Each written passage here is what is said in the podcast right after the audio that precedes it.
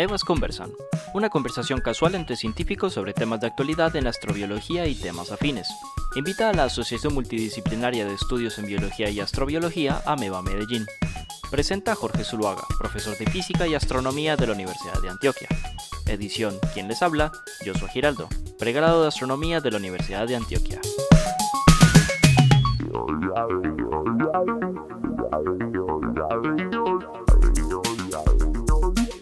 Como, dice, como dicen, eh, digamos, los curas, estamos reunidos aquí, ¿cierto? Para eh, tratar un tema que yo espero encuentren todos tan divertido como lo encuentro yo y como espero yo también lo encuentre eh, Cristina, y es el tema de la, digamos, la biología de los extraterrestres. Lo voy a llamar así, Cristina, la biología de los extraterrestres. Pero que en, en, en realidad es, digamos, una manera de decir, en tanto si existen extraterrestres, que es la el primer supuesto que vamos a hacer, pues eh, asumimos, asumimos que las reglas o las leyes de la biología, si los podemos llamar así, ahorita hablaremos de eso, las leyes de la biología aplicarían tanto aquí como allá, de tal manera que hablar de la biología de los extraterrestres y la biología de la Tierra, pues podría ser un poco redundante. Pero bueno, entonces, eh, mm, con Cristina acordamos que íbamos a comenzar con una pregunta eh, muy sencilla, y, era, y es una pregunta justamente relacionada con uno, uno de, esos, de esos animalejos que estudia eh, Cristina aquí en la Tierra. Y es simplemente la pregunta de, bueno, Tina, repito, suponiendo, asumiendo que existieran, digamos, em, organismos extraterrestres, que hubiera un planeta, un exoplaneta donde hubiera una biosfera, donde hubieran ecosistemas eh, complejos. Entonces, la pregunta es, ¿podrían existir jaguares en ese planeta? Jaguares, específicamente jaguares. Jaguares extraterrestres. Pues a ver, mira, ah, ¿qué más quisiera yo que estudiar jaguares? Yo de hecho nunca visto un jaguar, digamos, en hábitat natural y me muero de ganas de verlo. Es uno de mis sueños dorados, ver un jaguar en, campo. Em, pues mira, la respuesta corta de si existen jaguares extraterrestres es, eh, yo creería que no, o más bien para ponerlo en unos términos más científicos, la probabilidad de que exista un jaguar en otro planeta o satélite eh, donde haya vida es muy, muy, muy, muy, muy, muy, muy bajita, ¿sí? Ahora, estamos hablando de escalas astronómicas, ¿cierto? Entonces, claro, una probabilidad puede ser muy, muy, muy, muy, muy chiquita, pero si tú tienes billones de planetas y trillones de estrellas, sí, ¿cierto? Y entonces hay muchos, muchos, muchos, muchos planetas o satélites en donde hay vida, pues aunque la probabilidad sea muy chiquita, pues quién quita que haya pasado en uno, ¿cierto? O dos, o sea, depende de qué tan chiquititita sea la probabilidad. Entonces la respuesta corta es, ah, yo creo que es muy difícil que haya jaguares extraterrestres. La respuesta larga, pues es no sé, ¿cuánto tiempo tenemos? O sea, necesitamos dos o tres horas para la respuesta larga. No, no, no. Vamos con la respuesta, la que tú quieras. ¿sabes? Como te digo, estamos en una cafetería. Yo tengo tiempo. Yo le voy a dedicar la mañana a Cristina. Entonces, por favor, dale con la respuesta larga. para la respuesta larga, entonces tenemos que empezar a hablar de evolución y de muchas otras cosas para, para que la gente pueda entender por qué la probabilidad de que haya un jaguar extraterrestre o una secuoya extraterrestre o un hongo amanita extraterrestre es increíblemente baja. Muy bien. Sin empezar desde el Big Bang, entonces vamos a hacer una cosa. Eh, porque digamos que, bueno, entonces acabo de entenderte. Digamos que la, la, respuesta larga es justamente lo que vamos a hacer, digamos, durante esta hora, hablar de muchas, eh, de muchas cosas. Pero entonces voy a, voy a, antes de que lleguemos a la respuesta eh, larga, voy a precisar mejor, digamos, eh, la, pregunta eh, que, que, motiva esta conversación. Dale. Y es que, bueno, ¿qué es, qué es básicamente, voy a ponerlo en, mis términos, yo no soy biólogo, ¿qué es básicamente un jaguar? Entonces, es un organismo, para mí, un organismo multicelular, es un organismo que tiene unos, unos rasgos, pues, se llaman vertebrado, mamífero, etc. Entonces, em, digamos que lo que define lo que es el jaguar, además de ser un organismo vivo, multicelular son, digamos, esos, eh, esos rasgos. Entonces yo voy a precisar más bien la pregunta. Otra vez, suponiendo que existiera un planeta allá afuera donde hubiera vida, ¿cierto? ¿Cuál es la probabilidad o, o qué se necesitaría en ese planeta para que surgiera un jaguar? Estos rasgos que vemos exactamente en el jaguar, Y yo, y claro, vos misma lo has aclarado, cuando hablamos de un jaguar, pues yo podría también preguntarlo por, preguntar por una secuoya, como tú dices, o podría preguntar por un, por un pulpo, ¿cierto? Pero, pues, claro, el jaguar es un animal tan hermoso y tan, y, tan, y tan, tan cercano a nosotros que me gustaría que nos concentráramos en el jaguar. ¿Qué se necesita para que surja un jaguar en un planeta con vida?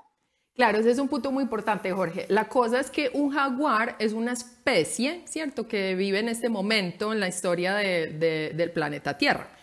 Entonces es una especie que es obviamente un conjunto de miles de organismos que, bueno, y el, concepto de especie en biología tú sabes que es un problema no non, pero vamos a decir que listo, con un concepto de especie que acordemos, por ejemplo, el concepto biológico de especie, que los individuos que se pueden cruzar y tener nietos, como tú dices, eh, son los que pertenecen a la misma especie. Entonces hay un conjunto de individuos en la Tierra que se puede cruzar, vamos a decir, y producir descendencia fértil, y eso lo consideramos un jaguar. Pero entonces esa especie de jaguar tiene una cantidad de características, entonces el color del pelo y cómo son los ojos y cómo es el hígado y cómo hace metabolismo, o sea, tiene una cantidad de características que son producto de un proceso evolutivo que lleva millones y millones de años, ¿cierto? Porque entonces los animales, digamos, que es al grupo grande al que pertenecen los jaguares, aparecieron hace lo que sea, mil millones de años, una cosa así, y los mamíferos aparecieron hace, bueno, no sé esa fecha, pero en fin, los mamíferos aparecieron hace cientos de millones de años o algo así. Y los felinos aparecieron en algún momento en la historia de la vida de la Tierra y dentro de los felinos ha habido procesos de especiación y evolución y una de esas ramitas de los felinos dio origen a los jaguares. Pero entonces, para que haya un jaguar, tuvo que haber evolucionado un ancestro de los felinos. Para que evolucionara un ancestro de los felinos, tuvo que haber evolucionado algún día el ancestro de los mamíferos. Y para ese, el de los animales. Y para ese, el de los eucariotes. Y para ese, el de toda la vida. ¿Me entiendes? O sea, es una línea de eventos que lleva pues desde el primer ser vivo como 4 mil millones de años, ¿me entendés? Y entonces, para que hubiera un jaguar en otro planeta, tendrían que dar de todos esos eventos, todos, todos esos eventos para que pudiera existir el jaguar, ¿me entendés? Entonces la probabilidad de que todos esos eventos se den es demasiado chiquita. La pregunta es, ¿cuáles de esos eventos son altamente probables? O sea, ¿cuáles cosas uno dice de pronto sí sucederían en otros planetas y cuáles uno dice no? O sea, hay unas que son únicas y que no van a suceder nunca más, o, o la probabilidad es muy baja. Nunca digas nunca, ¿no? Pero la probabilidad es muy baja. Entonces, pero el punto, que es el punto relevante acá, es que la historia evolutiva de una especie es muy larga y han sucedido demasiadas cosas para que exista un jaguar en el planeta Tierra. Entonces tendrían que suceder demasiadas cosas para que existiera un jaguar en otro planeta. Y el punto que vamos a explicar con más calma es que muchas de las cosas que sucedieron fueron aleatorias. ¿Me entendés? O sea, no es que hubiera un plan que se va siguiendo, no. Son aleatorias la mayoría de esas cosas. Entonces, la probabilidad de que suceda algo aleatorio, más algo aleatorio, más algo aleatorio, más algo aleatorio durante 4 mil millones de años, de la misma manera, es chiquititititita, ¿no? Muy bien, yo creo que, no sé si los que están escuchando esta conversación y, y todos entienden mi insistencia con esta, mm, con esta pregunta. Y yo quiero aclarar pues que no es que sea una pregunta simplemente infantil, sino que de fondo también le apunta a otra cosa. No, lo digo que puede haber personas que preste porque insiste tanto en los jaguares, ¿cierto? Eh, si, si, él entiende que, es, que eso no se puede, pero es que estoy pensando en el fondo en, en, varias cosas. Bueno, hay varias cosas que estoy pensando y que, nos, que nos, eh, me encantaría que me ayudara a aclarar hoy, eh, Cristina, con tu, digamos, especialidad. La primera que estoy pensando es en la idea, de la cultura, digamos, popular, de que los organismos que nosotros vemos en la Tierra digamos que eh, nos los encontramos así desde que llegamos, eh, digamos, desde que abrieron los ojos el, el, Homo sapiens, y así deben haber sido siempre, ¿cierto? Yo sé que eh, la mayoría de las personas cultas, digamos, ya no piensan así, pero por la mayor parte de la historia de la humanidad, los organismos estaban dados en el, en el, en el, en el entorno. Entonces, la primera, que rompamos con esa idea. A veces, inclusive en pleno siglo XXI, todavía hay que romper con esa idea. La segunda idea que yo considero que no es trivial en la pregunta que te estoy formulando, es que si aplica para un jaguar, tiene que aplicar también para un humanoide, tiene que aplicar para un humano. De tal manera que si todos comparten la respuesta de Cristina de que es imposible o que es muy difícil que surja un jaguar, ahora se imaginan que surja un muñeco parecido a nosotros. Pero ahorita hablamos, eh, hablamos de esto. La tercera idea, que es la que acabas de mencionar, y quiero que es por ahí por donde quiero que nos metamos, es una cosa que eh, has dicho que es súper importante, y es que el jaguar es el resultado de un proceso, digamos, natural, en donde el azar es súper importante, desde el azar es súper importante. Entonces, yo quiero que nos ayudes a entender a todos los que no somos biólogos, porque es que a mí cuando me hablan de un proceso yo pienso en una máquina, ¿cierto? Como, en, como yo cuando como soy físico, yo siempre pienso en una ley, ¿cierto? Y entonces aquí aplica una fuerza y entonces, ¿cómo es un proceso que funciona con el azar y que produce algo tan raro como un hijo de puta jaguar. ¿Cómo es ese proceso? Explícanos en términos, primero, muy sencillos, cómo es un proceso que crea este tipo de cosas. Claro, esa pregunta es, ¿qué es evolución, básicamente? O sea, lo que me estás ah, preguntando es, ¿qué, es, evolución, cierto? Es, el nombre del proceso se llama evolución. Exacto, el proceso es la evolución. Y entonces, claro, no puedo dar aquí una clase completa de evolución, pero digamos que voy a dar algunos puntos que son muy relevantes para entender. Y quiero empezar diciendo que Ah, como tú dices, todavía hay mucha gente que además se atreve a, plantear que la evolución no existe. O sea, eh, que la evolución no plantear que la evolución no existe es equivalente a plantear que la gravedad no existe. O sea, la evolución es un hecho, punto. O sea, hay evidencia más que de sobra, pero pues así más que de sobra para aseverar que la evolución es un hecho. O sea, la evolución sucede en este planeta. Y uno esperaría que eh, sucedería en cualquier parte donde haya vida, ¿no? De hecho, a mí me gusta, y eso es muy relevante para la astrobiología, porque cuando tú te estás preguntando cómo serían los seres vivos de otro planeta, o de alta élite o lo que sea, lo que te estás preguntando es cómo sería la evolución en otro no, planeta. maravilloso. O en, otro, o sea, esa, es la pregunta. Que voy a sacar de aquí. La primera cosa que voy a sacar de esta conversación. Exactamente. Muy bien, listo. Entonces, preguntarse por por extraterrestres es preguntarse por la evolución, listo. Y, y bueno, y de hecho, yo te quería preguntar una cosa, también se vale preguntarte cosas a ti, ¿cierto? Ah, está buena conversación, claro. ah, una cosa que yo te quería preguntar es que, pues yo obviamente no trabajo en astrobiología, entonces no, tengo tanta familiaridad con toda la literatura y, las áreas de investigación, pero mi impresión es que hasta ahora la gente que trabaja en astrobiología se ha enfocado más en el problema de cómo se origina la vida. Y yo lo entiendo, claro, o sea, obviamente ese es el, el, problema número uno, se puede originar la vida en otras partes, entonces listo, entonces toda la parte de la química de la vida es un problema de química, de física, de geología, ¿cierto?, de astronomía, es muy chévere además. Pero me parece que, claro, asumiendo que la vida ya aparece en un sitio, en, un planeta, en un satélite, ya la pregunta que sigue es, ¿y cómo evolucionaría esa vida? Y mi impresión es como que en esa otra pregunta ¿y cómo evolucionaría la vida? Pues sí, claro, hay científicos que se la han planteado, pero me parece que como que tiene menos atención que la otra, ¿o no? Sí, tiene mucha menos atención por una razón muy sencilla, y es que a pesar de que todo el mundo piensa que los que trabajan o trabajamos en astrobiología somos unos digamos, em, especuladores expertos, es decir, que nos dedicamos a especular sobre el universo, la verdad es muy distinta. La astrobiología tiene que mantenerse contenidita a problemas que pueda resolver. Mm. Entonces, como tú lo has dicho, el problema del origen es súper importante, pero también está el problema, y, por ahí va al lado del, eh, digamos, la relación, por qué es tan importante el problema del origen, el problema de la detección, de descubrir, eh, digamos, ambientes extraterrestres habitados. Como ese problema no se ha resuelto, y posiblemente estamos lejos de resolverlo, creo yo, los, mayor, los expertos, digamos, estamos suficientemente ocupados en ese problema, y, pero una vez, por ejemplo, descubramos una biosfera extraterrestre, vamos a llamar a todos los biólogos, eh, digamos, evolutivos y vamos a llamar a todos los expertos en biología de la conservación para que nos, nos ayuden a entender. ¿Sabes quiénes han avanzado mucho en ese tema? Los escritores de ciencia ficción. Ah, claro. De los que espero yo también que podamos hablar más adelante. Sí, sí, seguro. Pero bueno, entonces, lo primero que nos decís es, el día que queramos ocuparnos de ese problema, los astrobiólogos, es decir, el problema de, la vida en otros planetas, de cómo sería, entonces hay que ocuparnos de entender a fondo la evolución. De acuerdo. Muy bien. Entonces ahora te devuelvo la pelota. Dale. Porque aclaro una cosa, la teoría de la evolución nos sirve para explicar lo que ha sucedido con los seres vivos, pero después de Luca. Luca es, por sus siglas en inglés, el ancestro común, único de toda la vida en la Tierra, ¿cierto? Espero que los que estudian astrobiología seguramente conocen a Luca, de pronto la otra gente no.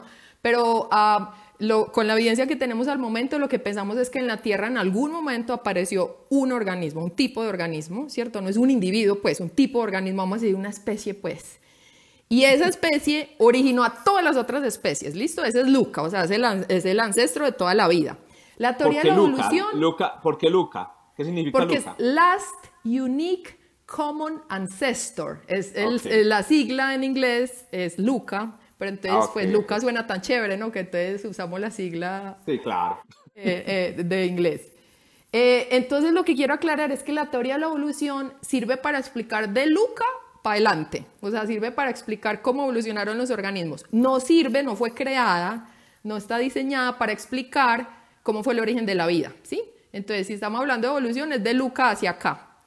Entonces, nos la teoría de la evolución en otro planeta nos serviría después de que apareció la vida y ya hay un organismo, y cuando digo organismo es un organismo, pues como lo conocemos acá, es un organismo que, bueno, tiene por lo menos una célula o, un recipiente, pues, en donde ocurren un, metabolismo y que tiene unas moléculas o alguna manera de almacenar información y transmitir información y que esas, digamos, moléculas que transmiten la información pueden variar, ¿cierto? Si eso es así, podemos hablar de evolución. Si no, no. O sea, antes de eso, no. Entonces, sí, claro, estamos dando aquí un salto gigante que es, vamos a decir que en otro planeta, en otro satélite, en otra galaxia, ya apareció un primer ancestro, pues ya apareció un primer organismo. Y de ahí, listo, hablemos de evolución. ¿Sí? Antes de eso no se puede. Pues o la teoría, digamos, no está diseñada para eso. Em, y entonces, y, bueno, yo quiero que la gente que nos está escuchando, no sé qué tanto nos están escuchando, haga el siguiente ejercicio. Cuando yo le digo a alguien que piense qué es evolución, pues alguien que no es experto obviamente, la mayoría de la gente tiene concepciones erróneas con respecto a evolución. Y eso es grave porque si yo tengo una concepción errónea y quiero hacer especulaciones de cómo sería la vida en otro planeta, pues me van a salir mal las especulaciones porque no estoy usando bien la teoría, ¿cierto? Entonces, lo primero que hay que hacer es tener muy claro, digamos, qué es evolución y qué no es evolución. ¿sí? Entonces, aclaremos primero qué es evolución. En realidad, mira, yo hago este ejercicio cuando enseño evolución con mis estudiantes en el primer semestre, eh, de, los estudiantes de todas las ciencias, en primer semestre en la Universidad de Antioquia, pero cuando enseño evolución en cualquier otra parte. Cuando uno le pregunta a la gente qué es evolución, la mayoría de gente dice, evolución es cambio en los organismos eh, que se están adaptando a un ambiente, o cambio en los organismos para mejorar su supervivencia, o cambio en los organismos para adaptarse a su ambiente. O sea, casi siempre la mayoría de la gente piensa que la evolución, primero, es adaptativa, siempre, y eso no es verdad.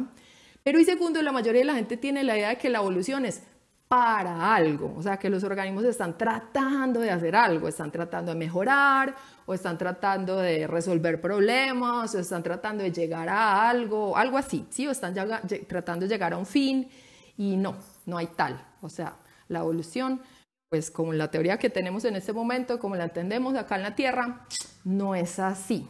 Lo cual tiene implicaciones muy importantes porque, claro, para ver si llegamos a un jaguar extraterrestre o un humano o humanoide extraterrestre, em, mucha gente piensa, claro, es que el humano es el fin, digamos, o el humano es un buen diseño, es algo mejor o es algo a, a, lo que se va a llegar porque eso es lo, digamos, algún tipo de fin o algún tipo de trayectoria inevitable. Pero no, eso no hay tal no hay tal para nada, entonces les voy a explicar por qué, ¿no? Pero, pero antes de eso te pregunto, o sea, ¿tú qué tanto sientes como que la gente que hace especulaciones en astrobiología piensa eso, ¿no? Como que hay una trayectoria inevitable hacia algo. Eh, no, yo pienso que eh, hay, hay dos cosas. La primera es que muchos de los expertos que trabajan en astrobiología, incluyéndome, pues nos ha tocado estudiar, nos ha tocado involucrarnos en la, en la, en la biología lo suficiente como para entender que existen esas discusiones. No necesariamente para entenderlas ni para hablar bien de ellas. Pero hay un segundo elemento que yo creo que todos los que nos escuchan compartirán conmigo y es la idea de que es muy difícil para una mente humana desprenderse del animismo, desprenderse de, la, de lo que llaman la teleología, desprenderse de que las cosas tienen por dentro como unos, eh, como, como, como alma, ¿cierto? Uno le pone alma hasta un cojín, ¿ves el cojín que se me hizo? ¿Dónde me escondió? ¿Cierto? Entonces, como es tan difícil desprenderse de eso, incluso si eres un científico, es muy difícil que tu lenguaje no contenga esos, esos, esos vicios. Y entonces yo te devuelvo la, pelota con otra, eh, con otra pregunta. Entonces, mi apreciada Cristina, si no hay un propósito, si la evolución no tiene un para algo, eh, primero, entonces, ¿qué es? primero. Y segundo, ¿cómo es posible que cree algo tan fantástico como un humanoide o un jaguar si no, hay, si no había un propósito desde el principio. De acuerdo, sí. A mí me gusta mucho... Eh, ah, bueno, primero, perdón, ¿qué es evolución? Para que lo aclaremos entonces desde, desde ya.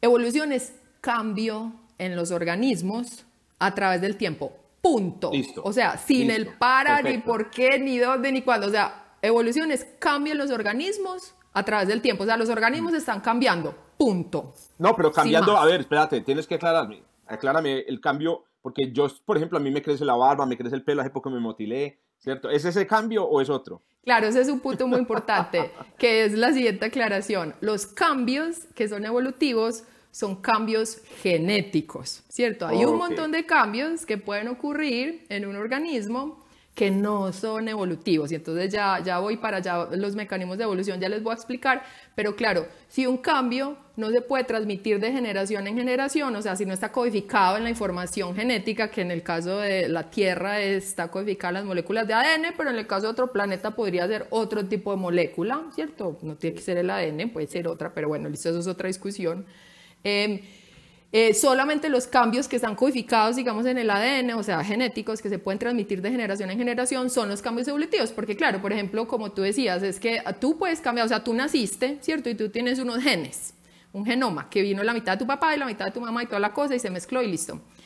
Eh, y, pero, y entonces hay ciertas cosas que están determinadas por tus genes. Entonces, por ejemplo, qué tan alto eres, de qué color son tus ojos, de qué color es tu piel, está determinado hasta cierto punto por los genes. Pero también hay cambios que dependen del ambiente, ¿no? por ejemplo, el color de tu piel. El color de tu piel, digamos, original, sí, sí, es, el, que determina los genes, la cantidad de melanina que produzcas y toda la cosa. Pero uno se puede broncear, ¿no? Y uno podría broncearse y que se queda más morenito, y uno puede ser morenito, más morenito, digamos, o tener un color de piel más oscura toda su vida. Pero por muy morenito que tú seas, tus hijitos no van a ser morenitos como tú tus hijitos van a heredar los genes que tú tengas del color de la piel y los genes que tenga el color de la piel la persona con que te reproduzcas, una mujer en este caso, y los hijos, los descendientes van a tener el color de piel que dicten los genes y no va a depender de cuánto tú te, bronceaste durante tu vida. O sea, hay ciertos cambios que son, digamos, ambientales y que no se pueden, digamos, codificar en los genes y no pueden transmitirse de generación en generación. Entonces, los cambios evolutivos son solo genéticos. Pero entonces, eh, una cosa que yo te preguntaría, y, yo sé que esto es un nivel de precisión que no, no sé si, pues, si te gusta, y es, en los cambios eh, que tú, entonces dice, la evolución simplemente es el cambio genético, el cambio en la información de, un, de unos organismos. Ahora, eh, ese cambio ocurre a nivel del organismo, o sea, a nivel del individuo, ocurre al nivel de todos los genes de la especie. Ese cambio que llamamos la evolución ¿a dónde ocurre? porque mira, si yo me corto un dedito, no es que eso vaya a quedar grabado en los genes del, del, del mochito, ¿cierto? Exacto. Pero también, si en mi cuerpo ocurren cambios genéticos durante mi crecimiento como individuo, tampoco eso va a quedar en mis, en, en mis genes. Yo cuando esté viejo posiblemente va a tener de pronto unos genes modificados, levemente modificados debido a, a, que me expuse a radiación, etcétera. Entonces, esos cambios son cambios en los individuos, cambios, no sé, es decir, aclárame ese punto. Sí, ese, ese punto también es fundamental. La evolución no ocurre en los individuos, no ocurre durante la vida de un individuo. En realidad la evolución ocurre en las poblaciones de una especie, ¿listo? Entonces tú tienes una población, por ejemplo, no sé, la población de jaguares que está en el parque Chiribiquete, ¿sí? Es una población de jaguares, o sea, jaguares que están interactuando unos con otros, o sea, que podrían reproducirse, eso es una población, porque también un jaguar que vive en Chiribiquete muy probablemente no se puede reproducir con el jaguar que vive en Chichen Itza, México, no, se va a reproducir, ¿cierto? Más probablemente con los que están en Chiribiquete.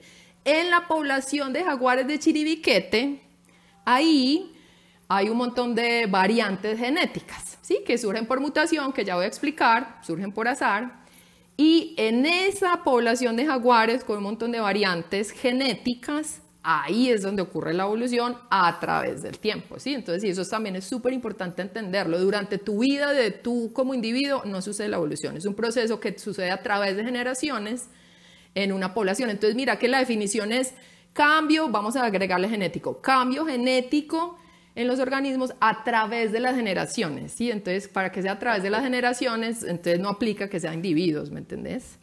Tiene que ser cambio en los, y de hecho es cambio en las características de los organismos a través de las generaciones, porque eso es lo otro. No es que la especie evolucione, y eso es otra cosa. Yo, yo entiendo lo que estabas diciendo ahorita de que es muy difícil a, digamos, regular el lenguaje, ¿cierto? Uno intuitivamente, si uno intuitivamente es teleológico o, o, le, o, quiere ser animista, o sea, yo entiendo, de hecho, pues yo llevo, yo soy bióloga hace 20 años y todavía a veces se me sale, o sea, es, es muy, es muy difícil. Pero uh, lo otro que es muy importante entender es que um, ese, se me fue la paloma de que estábamos hablando. Espérate, espérate. Ah, no, estábamos, estábamos, estábamos eh a mí, a mí también me olvidó exactamente para dónde ibas cuando empezaste a hablar de teleología.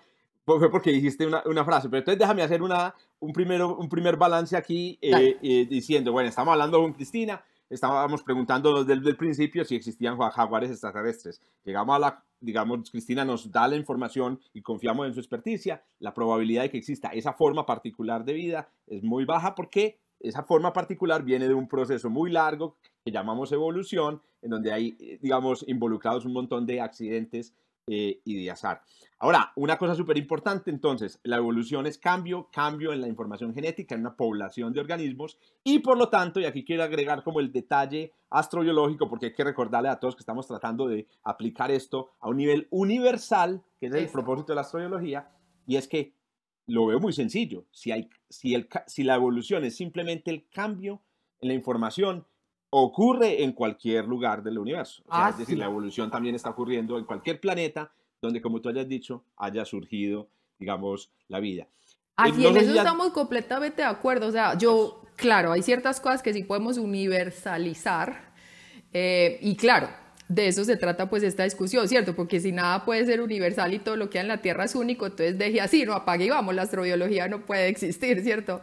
Pero sí, eso es muy importante entenderlo. La evolución sería universal. Y de hecho, mira, la definición de astrobiología, la definición de vida de del Instituto de Astrobiología de la NASA utiliza la evolución como el criterio principal para definir a la vida. O sea, eh, para los astrobiólogos de la NASA, la vida es un sistema químico autosostenible que puede evolucionar. O sea, según la, según la astrobiología, vida y evolución es equivalente. O sea, si hay vida y evolución. ¿Me entiendes? Entonces, claro, la evolución ocurriría. Hay una cosa que hay una cosa que es de todas maneras muy importante que nos, nos aclares, eh, eh, Cristina, y es, si la evolución fuera simplemente cambio, pues, sería una cosa trivial. ¿Qué es lo no trivial de la evolución? ¿Qué es lo que hace la evolución tan poderosa? Eh, ¿Y por qué, es, es tan por qué la gente confunde y habla tan mal de la evolución. ¿Cuál es la parte no trivial? Decime, por favor, de la evolución. de una vez, sí. Claro, y, y, ese es el punto, ¿no? Eso es lo que, lo que puede ser interesante en términos de estas especulaciones, vamos a decir, especulaciones informadas por la evidencia científica. Y es que sí, si bien la evolución es un proceso aleatorio, impredecible, en realidad es posible pensar, de acuerdo a lo que sabemos de las leyes de la física y la química, que se supone que son universales, ¿cierto? Que hay ciertos patrones, ¿cierto? O sea, que sí podría, si bien no podría existir, o la probabilidad que exista un jaguar es muy bajita, sí podrían haber ciertos patrones, digamos, durante la evolución de la vida en, en, un planeta o en un satélite, ¿cierto? Entonces, sí, sí vale la pena hacer esas especulaciones porque sí hay patrones. Y ya vamos a hablar de eso. O sea, primero hay ciertas limitaciones físicas y químicas, ¿cierto? Entonces hay ciertas cosas que los organismos simplemente no pueden hacer. Y si asumimos que las leyes físicas y químicas van a ser iguales en todas las galaxias y en todos los sistemas planetarios, o van a ser muy parecidas, pero pues según la física son iguales, ¿sí o no? en todas partes. Claro, es un principio, es un postulado. Es un postulado, de la física. Entonces, si las leyes físicas y enseguida las leyes químicas son universales. Entonces hay ciertas cosas que los organismos de otros planetas, aunque sean otras galaxias lejísimos de acá, no pueden hacer, ¿cierto? Ciertas cosas que sí pueden hacer y ciertas cosas que no pueden hacer. Ahora, si la química de la vida es parecida o no en otros planetas, es otra discusión que podemos tener, pero listo, asumamos para la discusión de hoy que la química de la vida va a ser muy similar, pero que yo pienso que no es un supuesto horrible porque es que, mira, hemos encontrado fuera de la Tierra moléculas orgánicas como aminoácidos, incluso como los componentes básicos de los nucleótidos, del ADN, o sea, ¿me entiendes? Yo pienso que la química de la vida podría ser muy parecida en muchas partes, por lo menos. Pero listo, asumamos eso. Entonces aquí la, la pregunta tuya, que yo sé que es como la más, uh, la que inquieta a la mayoría de gente, es, pero entonces, ¿cómo hace para parecer un jaguarcito de Salazar? Y entonces, venga, no sí pueden haber ciertos patrones. Primero porque hay esas limitaciones y segundo porque hay unas cosas que se llaman convergencias evolutivas. Al parecer, de acuerdo a la evolución que conocemos en este planeta, digamos que hay algunas soluciones que los organismos han encontrado para ciertos problemas que parecen ser como muy probables, vamos a decir, muy comunes. Yo, a mí no me gusta decir son muy exitosas, son mejores, son las mejores, porque eso no tiene mucho sentido en evolución, pero vamos a decir, hay soluciones que aparentemente son como muy eficientes en ciertas circunstancias y entonces son muy probables. Por ejemplo, digamos que en otra parte aparecieron animales. Ahorita hablamos un poquito más de eso, pero digamos que llegamos hasta que aparecieron animales o cosas muy parecidas a animales. Hay ciertas formas, digamos, por ejemplo, hidrodinámicas en el agua, o ciertas formas que son más hidrodinámicas o digamos más eficientes para nadar en el agua, para moverte, vamos a decir, en el agua. O hay ciertas cosas que van a ser más aerodinámicas o que van a ser modelos, digamos, más eficientes o mejores para moverse en el aire. Entonces, asumiendo que el agua o, que el, el, océano o no sé, el, medio líquido donde el animal se está moviendo o el medio aéreo donde el animal se está moviendo es más o menos similar, uno diría, deberían aparecer cosas con alas, por ejemplo, sea como sea, pero deberían aparecer cosas con alas, sea que sea como un animal o no, pero algo con alas uno pensaría es un diseño que es como muy útil, muy probable, que podría ser muy común en la atmósfera, o en animales o seres vivos que colonicen atmósferas. Eh, y, y, entonces la forma de balita, no sé, la forma como fusiforme de balita es muy hidrodinámica. Entonces uno diría, mira, cualquier cosa que aparezca en otro planeta y que esté viviendo en el océano del planeta y que la densidad del líquido sea más o menos igual, bla, bla, bla, pues de pronto va a ser con esa formita, ¿me entiendes? O sea, a pesar de que la evolución, digamos, es impredecible en general, uno sí podría decir que pueden haber ciertos patrones, ciertas cosas que uno de pronto sí y en el caso Y en el caso de nuestros, de nuestros jaguares extraterrestres, yo diría, y me corregís, que por ejemplo, la, la adaptación que tiene el jaguar eh, para mimetizarse en medio de la vegetación, ¿cierto? Que son estas manchas hermosas, ¿cierto? Con seguridad se va a producir también en, organismos que vivan en un bosque visualmente complejo, ¿cierto? Entonces tal vez no aparezcan jaguar con, con sus, con sus, eh, eh, con sus, ¿cómo es que llaman? Estos bigotes. que tienen los bigotes, con los bigotes, mi, mi gato se llama así. No van a aparecer los bigotes, no va a aparecer, digamos, ese tipo de pupila, etcétera, pero con seguridad vamos a ver un organismo con, con manchas que se mimetiza. Ese, ese es el punto, exacto, que entonces aquí el juego sería entre, listo, digamos que a, a, a, a escala macro, vamos a decir, la evolución es completamente impredecible, ¿cierto? Es producto de una historia llena de contingencias, o sea, de eventos pues aleatorios, pero también hay limitaciones a ciertas convergencias, entonces es un juego entre hasta dónde es completamente aleatoria y hasta dónde hay ciertas cosas que se pueden esperar, ¿me entendés? Entonces aquí el juego es con el conocimiento que tenemos hasta dónde podemos predecir ciertas cosas. Pero, pero antes de empezar a hablar de cómo podríamos predecir, y básicamente esto es selección natural, ¿cierto?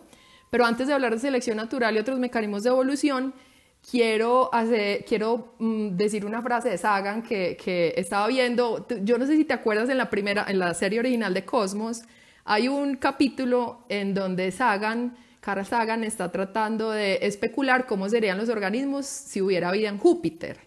Y entonces sí, claro, espectacular. Sí o no, ay no, esas son esas escenas que a uno como que le quedan allá adentro marcadas para el resto de la vida, ¿no? Entonces él estaba especulando cómo serían los seres vivos en Júpiter, que entonces sí estarían en la parte más arriba de la atmósfera, entonces que serían como unos grandes globos y que había algunos que se hundirían y otros que flotarían y había predadores y presas, en fin, una, una especulación súper bonita. Y él dijo al final una frase que me parece preciosa, que dice que la biología es más como la historia y menos como la física. Maravilloso, me encanta, me encanta. Esa, frase es brutal porque esa, esa, esa, frase, digamos que condensa un montón de la epistemología y la filosofía de, la biología, ¿cierto? La filosofía de la ciencia y, la biología. ¿Y sabes qué, qué, pienso? Qué pena, Tina, que te interrumpa, que creo que esa frase responde mi angustia existencial como físico frente a la evolución. Y no sé si ibas para allá. Y entonces es que cuando yo te pregunto, pero entonces, ¿qué es lo que no, lo, lo no trivial de la evolución? Dime si la respuesta que me voy a dar es la correcta o no y es que no tiene que ser la evolución como las leyes de la física, porque la evolución básicamente es, es el producto de lo que observamos que está ocurriendo, de lo que ha ocurrido en la historia eh, de la vida, ¿cierto? Entonces, Exacto. como hay una contingencia tan profunda en la evolución, no, vos no puedes sentarte y escribir ley número uno, ley número dos y esperar que todo ocurra como dicen esas leyes. Sí, sí, pues no, no, me quiero salir mucho del tema, pero sí, quiero como hacer No. un pequeño paréntesis acá de filosofía de la ciencia, porque claro, los biólogos, yo, yo pienso, bueno, y lo vamos a poner en términos muy escuetos, pues, porque esto es una discusión de cafetería o una conversación chuzada, pero, pero claro, los biólogos a veces nos sentimos muy mal porque, claro, nosotros no tenemos leyes, no tenemos leyes como los físicos y los químicos, y entonces, claro, mucha gente diría, ah, es que la biología, no, la biología está muy joven, entonces todavía no han entendido suficiente y por eso no hay leyes. Nosotros decimos, no, es que la vida es el fenómeno más complejo del universo, demasiada complejidad, entonces quizás no hay leyes, etcétera, etcétera. Pero entonces algunos consideran como que la biología es como ciencia no tan, no tan fuerte, ¿cierto? Como no tan dura como la física o la química porque no tiene leyes. No, no lo sé, o sea, puede que no haya leyes en los seres vivos o puede que sí haya y todavía no las sepamos, no tengo ni idea. Pero una cosa que es muy importante entender es eso que dijo Sagan. En realidad, la biología es más como la historia. En realidad, los que estudiamos biología, básicamente lo que estudiamos es la evolución de la vida, ¿sí? O sea, uno se especializa en una cosita o en otra, pero básicamente lo que estamos estudiando es la vida y la vida es la evolución, ¿cierto? Entonces nosotros lo que estamos estudiando es cómo ha sido la vida en este planeta desde hace 4 mil millones de años hasta acá. Y entonces es como en la historia. Tú no puedes ver la historia y nunca la vas a poder ver, ¿cierto? O sea, a menos de que algún día inventemos una máquina del tiempo y podamos ir al pasado. Yo no sé cómo, fu- cómo fue cuando los vikingos eh, visitaron por primera vez América y no sé qué hubiera pasado, si se hubiera- o si algunos se quedaron o no. O sea, no sé, la historia yo no la puedo saber nunca, nunca voy a saber cómo es la historia, nunca pero hay evidencias, ¿cierto? De aquí y de allá que yo puedo ir recogiendo y puedo ir construyendo una hipótesis de cómo pudo haber sido la historia, ¿sí? Eso es lo que hacemos en biología, básicamente. Nunca vamos a ver la, la evolución de la vida en el planeta hasta ahora. Podemos ver evolución sucediendo hoy, pero no podemos ver evolución sucediendo en el pasado. Y entonces lo que nosotros hacemos es recoger evidencias y tratar de construir una historia, ¿cierto? Pero si tú me dices, predígame cómo va a ser la historia de la vida hacia el futuro, no se puede, o sea, no se puede porque eh, eh, las mutaciones son al azar, porque la selección natural depende del ambiente, y el ambiente cambia al azar, y ya voy a explicar eso en más profundidad, pero el punto es como la evolución es un proceso básicamente aleatorio, yo te puedo hacer hipótesis de pronto cómo fue hacia atrás, pero no te puedo hacer hipótesis de cómo va a ser hacia adelante. Tina, Tina, me estás quitando un piano de encima. Me estás quitando como no biólogo un piano de encima y como astrobiólogo, como una persona preocupada de la astrobiología, también me estás quitando un piano de encima. Precisamente por, como mi, por mi formación cuadriculada del, del, del universo, casi que mecanicista. Me- la- Los físicos tenemos este, este, este rollo mecanicista raro. Me estás quitando un peso de encima. Y de entrada yo eh, interpretaría astrobiológicamente tu, tu afirmación diciendo si la biología es el estudio de la historia de la vida, eh, es muy difícil que podamos aplicar toda, l- todo lo que hemos aprendido, tal cual lo hemos aprendido aquí en la Tierra, para entender por anticipado, sin haber estudiado a fondo los ecosistemas, que ahorita hablamos de ecosistemas extraterrestres, sin haber estudiado a fondo la forma de la vida en esos otros planetas, podamos entender la, la- la- la vida ya. Entonces yo quisiera que sin miedo te metieras a un tema que yo sé en el que sí hay un poco más de control científico y es el tema de los mecanismos de la evolución. Eso sí me parece que ahí Listo. podemos tener un control mayor. Sí, ese es el corazón, ese es el corazón de esta discusión. ¿Cómo sucede la evolución? O sea, digamos que ya más o menos espero que tengamos todos claros qué es la evolución, ¿cierto? ¿Qué es? Cambio genético en las características de los organismos a través del tiempo. Ahora la pregunta es cómo sucede la evolución, ¿cierto? Y entonces aquí hay cuatro respuestas, de hecho, o sea, hay cuatro mecanismos, hay cuatro, lo que llamamos fuerzas evolutivas o cuatro mecanismos, cuatro procesos cuatro maneras en las cuales puede haber un cambio evolutivo. Entonces recordamos, recordemos que el cambio evolutivo es entonces un cambio genético que sucede en una población. Entonces voy a usar un ejemplo para que sea un poquito más fácil de entender. Eh, piensa, por ejemplo, en una especie de orquídea, ¿listo? Y digamos que hay una especie de orquídea que tiene una flor, pues espectaculares como tienen las flores las orquídeas, de un color, vamos a decir, para ponerlo fácil.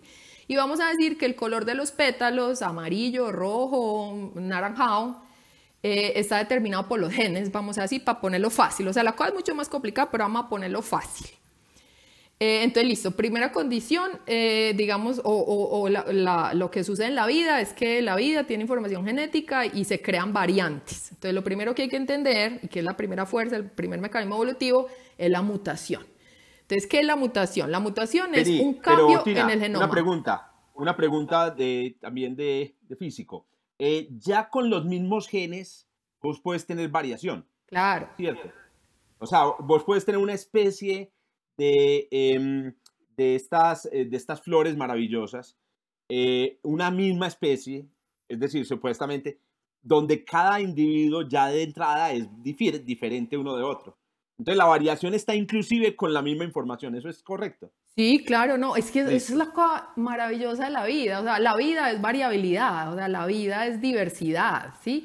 Claro, hay diversidad de especies, hay diversidad de ecosistemas, hay diversidad de especies y dentro de las especies hay una cantidad de variabilidad increíble. O sea, ningún individuo dentro de una especie es idéntico al otro, ¿cierto? Porque hay, o sea, el genoma se, digamos, se reorganiza cada vez que hay reproducción y entonces vamos a decir, los humanos tienen aproximadamente 30.000 genes, aunque bueno, ese número ha cambiado mil veces, pero vamos a decir en general los humanos tienen 30.000 genes, que es un pedacito del genoma, otra parte del genoma, digamos que no codifica para genes.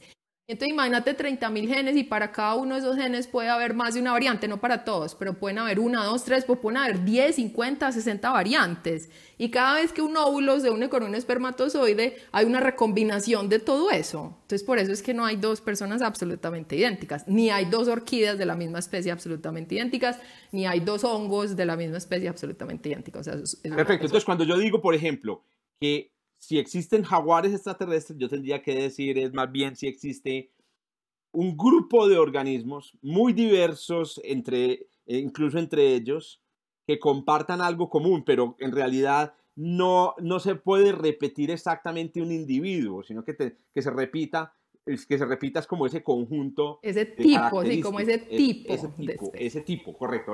Bueno, sigamos con la mutación que yo te interrumpí, qué pena. todo bien, no, todo bien. Pero, pero claro, esa pregunta que tú estás haciendo, Jorge, es una, o esa que te estás refiriendo, es uno de los problemas más grandes en biología, que es cómo definir una especie, ¿sí?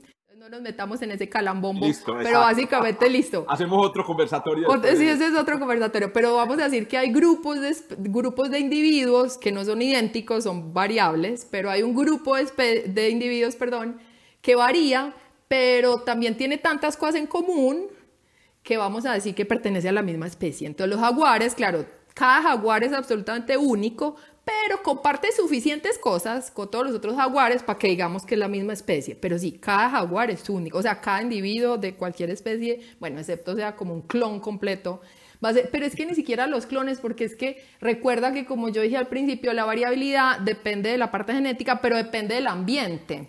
Entonces vos puedes tener dos clones y si están en ambientes diferentes, también pueden ser fenotipos diferentes. O sea, vos coges unos gemelos y un gemelo y otro gemelo de humanos tienen la misma, el mismo genoma. Pero este come mucho, este es más gordito, este se bronceó más y tiene la piel más oscurita, ¿me entiendes? O sea, no, son idénticos tampoco, sino que... ¿Sabes que alguna vez leí una, una analogía que me encantó, eh, creo que es de uno de los grandes de la biología, pero ya se me olvidó, y es la analogía de que la genética o el, el, genoma es como una especie de eh, receta, recetas de cocina que, eh, como tú dices, en dos gemelos pueden ser exactamente iguales, pero dependiendo de la cocina en donde la hagas, ¿cierto? Es decir, dependiendo de los materiales de los que dispongas, el resultado, o sea, la comida que resulta puede ser diferente. Entonces, eso, muy, muy interesante. Puede haber la misma información genética, pero el resultado puede ser diferente, es interesante. Exactamente, que eso, que eso como te digo, eso es precioso, ¿no? O sea, la vida es diversidad, o sea, y los humanos, yo no sé los humanos, o sea, o yo sí sé, es, es complicado, pero en general, los humanos nos hemos empeñado por homogenizar y porque todo el mundo sea igual y nos gusta que todo sea uniforme, y eso es como, si hay algo antinatural, si hay, si hay algo que uno puede decir que es antinatural, es eso tratar de homogenizar. O sea, la naturaleza de la vida en realidad es diversidad. O sea, por favor, aceptemos ¿sabes qué se me ocurrió? Se me ocurrió una otra especulación astrobiológica interesante.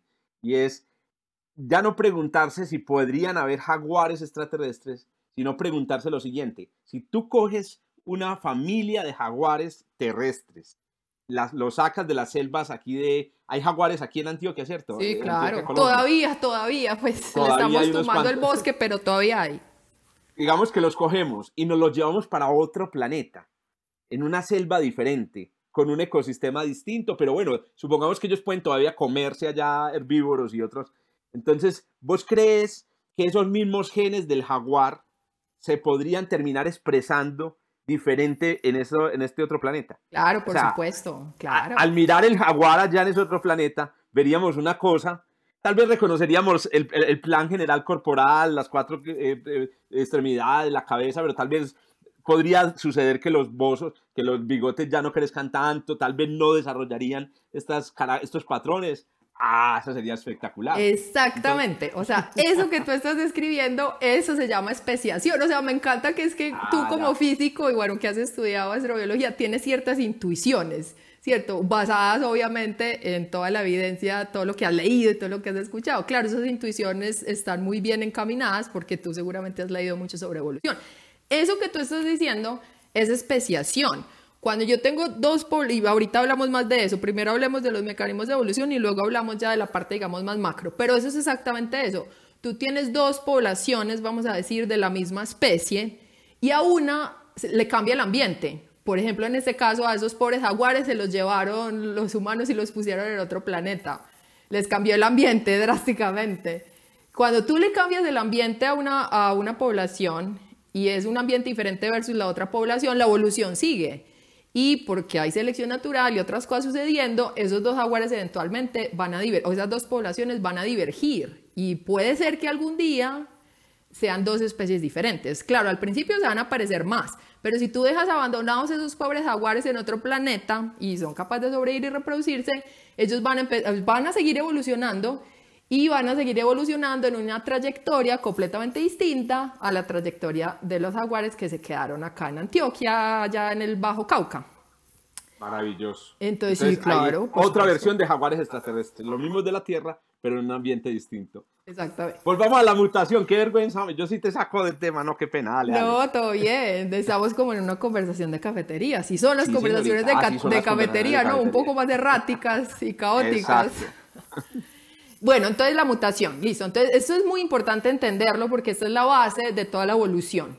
Para que haya evolución tienen que haber variantes. Si, todos los organismos fueran absolutamente idénticos y siempre idénticos, idénticos, pues no habría cambio. Sí, o sea, obviamente para que haya evolución tienen que haber variantes. Y las variantes, digamos, que nos interesan en evolución o las variantes sobre las cuales puede actuar eh, la evolución son las variantes genéticas, ¿cierto? Entonces, una mutación, ¿qué es? Eso, una variante genética. Entonces, tú tienes un gen, vamos a decir, que codifica para una característica en un organismo. Entonces, por ejemplo, volvamos a, las orquídeas. Entonces, las orquídeas, vamos a ponerlo simple, tienen un gen que codifica qué color es la flor. Y entonces es el mismo gen en todos los individuos de la especie. Pero entonces en unos individuos de la especie tienen la variante que se llama alelo, tienen el alelo para flor amarilla. Y eh, otra, y otra individuo de la misma especie en el mismo gen tiene una variante, pero es de flor roja. Y otro tiene una variante que es de flor naranjada. Y otro tiene una variante que es flor violeta. En fin, pueden haber diferentes variantes. O sea, es el mismo gen, pero tiene algunos cambiecitos en la secuencia, en las instrucciones, en la receta de cocina, tiene unos cambiecitos y entonces en vez de dar una flor amarilla, en el otro da una flor roja. Listo, sí, esos esas son las variantes. Y lo que es súper importante entender es que esas variantes aparecen al azar y por eso en parte es que no se puede predecir cómo va a ser la evolución, porque yo no puedo predecir cuáles van a ser las variantes que van a aparecer en el futuro. ¿Cómo sucede la mutación brevemente? Como tú decías ahorita, hay dos, bueno, hay, hay, dos maneras. Una es que haya un agente físico o químico que haga cambiar el ADN. Entonces, si tú te expones a radiactividad, no sé, a, ura, a uranio, no sé cuánto, o si te, te, quemaste mucho en la playa y radiación ultravioleta, pudo haber causado una mutación. O sea, ciertas cosas físicas y químicas que pueden causar mutaciones. Pero de nuevo, yo digo, mira, yo estoy, si yo me voy a vivir a Chernobyl, algunas mutaciones me van a aparecer pero no sé cuáles, no sé cuándo, no sé dónde, o sea, no puedo predecir en dónde van a aparecer las mutaciones, no se puede. Y la otra manera en que ocurren mutaciones es que cuando se replica el ADN en las células, digamos que la maquinaria de replicación se equivoca. y entonces yo estoy, está copiando el ADN y aquí voy a poner una adenina y se equivocó y no puso adenina, puso otra cosa. Y esos errores de nuevo son completamente aleatorios. A veces una célula está replicando y hay un error o algo le pasó. Y bueno, ojo que como tú decías ahorita, claro, tú puedes tener mutaciones en tu cuerpo, pero si mutó una, una célula de tu cerebro, bueno, y sobreviviste, eso no va a pasar a, tu, a tus hijos. O sea, las únicas mutaciones que pasan serían las que quedan en tus espermatozoides y en el espermatozoide, pues, que dio origen a un embrión. Si no, no. Hijo de pucha. Claro. o sea, ahí se muestra también un poco la improbabilidad también de que, de que este mecanismo se vaya construyendo algo a largo plazo. Exacto, exacto. Entonces eso, ah, pues eso es muy importante. Las mutaciones son muy raras, muy raras. O sea, las tasas de mutación, y bueno, esto es otra cosa complicada. No todos los sitios del genoma mutan a la misma tasa. Bueno, en fin, otro día no nos enredemos con esas cosas, pero vamos a decir en general que las mutaciones son aleatorias y son raras.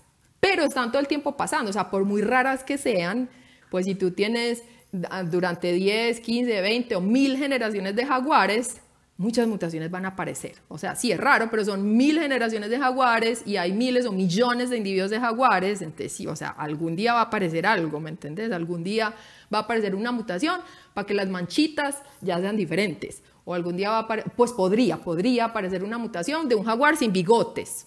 Podría, ¿cierto? O sea, habrá que ver. No sé si los bigotes son determinados genéticamente, supongo. En fin, no sé, en fin. Eh, el punto es que todas las mutaciones aparecen al azar y las el resto de las fuerzas evolutivas actúan sobre las variantes que aparecen al azar. Pero entonces, de nuevo, como lo que nuevo que aparece siempre será completamente aleatorio, no puedo predecir qué va a aparecer, no puedo. Bueno, entonces, entonces la mutación es, has utilizado un término que yo no conocía y como lo dice una bióloga, entonces lo voy a, asimilar. ¿cierto? Con los pollitos que apenas ven lo, lo que sea, un cocodrilo, se van detrás de ellos, entonces Tú dices que existen fuerzas evolutivas. ¿La mutación es una fuerza evolutiva no? Porque me pareció que dijiste, ocurren las mutaciones y después llegan las fuerzas. La mutación es una fuerza evolutiva. Sí, ya te voy a explicar eso. Es que, es que ah, la mutación es muy especial porque la mutación es al mismo tiempo una fuerza evolutiva y es la fuente de variación sobre la que actúan las otras fuerzas evolutivas. Ah, maravilloso. Pero la mutación es las dos cosas. O sea, la mutación es la fuente de toda la variación o la fuente última, digamos, de la variación genética. Pero la mutación per se es una fuerza evolutiva, porque mira, si yo tengo, imaginemos nosotras la orquídea, entonces yo tengo la orquídea en una, en una población, entonces no sé, la población de orquídeas de una especie en el parque Arbí, ¿listo? Y todas las flores son amarillas, vamos a decir. Y algún día aparece una mutación y aparece una flor roja en un individuo. Eso ya es evolución, porque hubo un cambio en una característica de un organismo a través del tiempo. O sea, eso ya es evolución, ¿me entiendes? O sea, ya porque aparezca una nueva variante, eso ya es evolución. Entonces, la, mutación es también una fuerza evolutiva o un mecanismo evolutivo. Y, hay mutaciones, claro, muchas mutaciones son neutras y no pasa nada, o muchas mutaciones pues suceden y el organismo se muere, listo, pero muchas sí se expresan.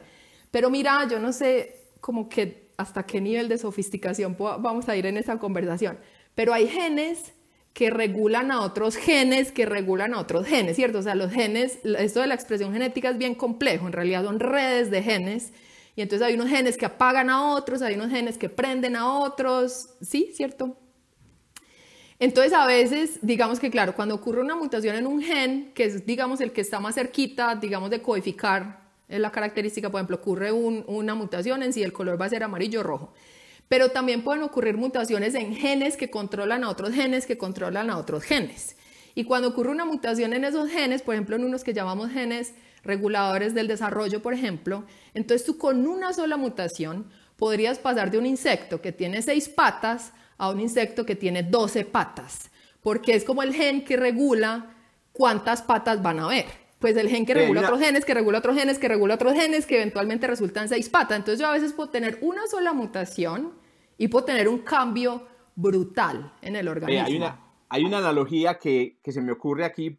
Vos y yo somos profesores y, que he notado yo en mis estudiantes. Y es que imagínate que tenemos un grupo de estudiantes que hacen una salida de campo. Por ejemplo, tú eres muy, muy de salida de campo. Acabo de leer un libro de dinosaurios fantástico y, y, sobre la vida maravillosa de los paleontólogos. Y uno la, uno la romantiza, pero bueno, supongamos que, que, es así, llena de salidas de campos con sus estudiantes. Así es, así es Así es. Ah, bueno, listo.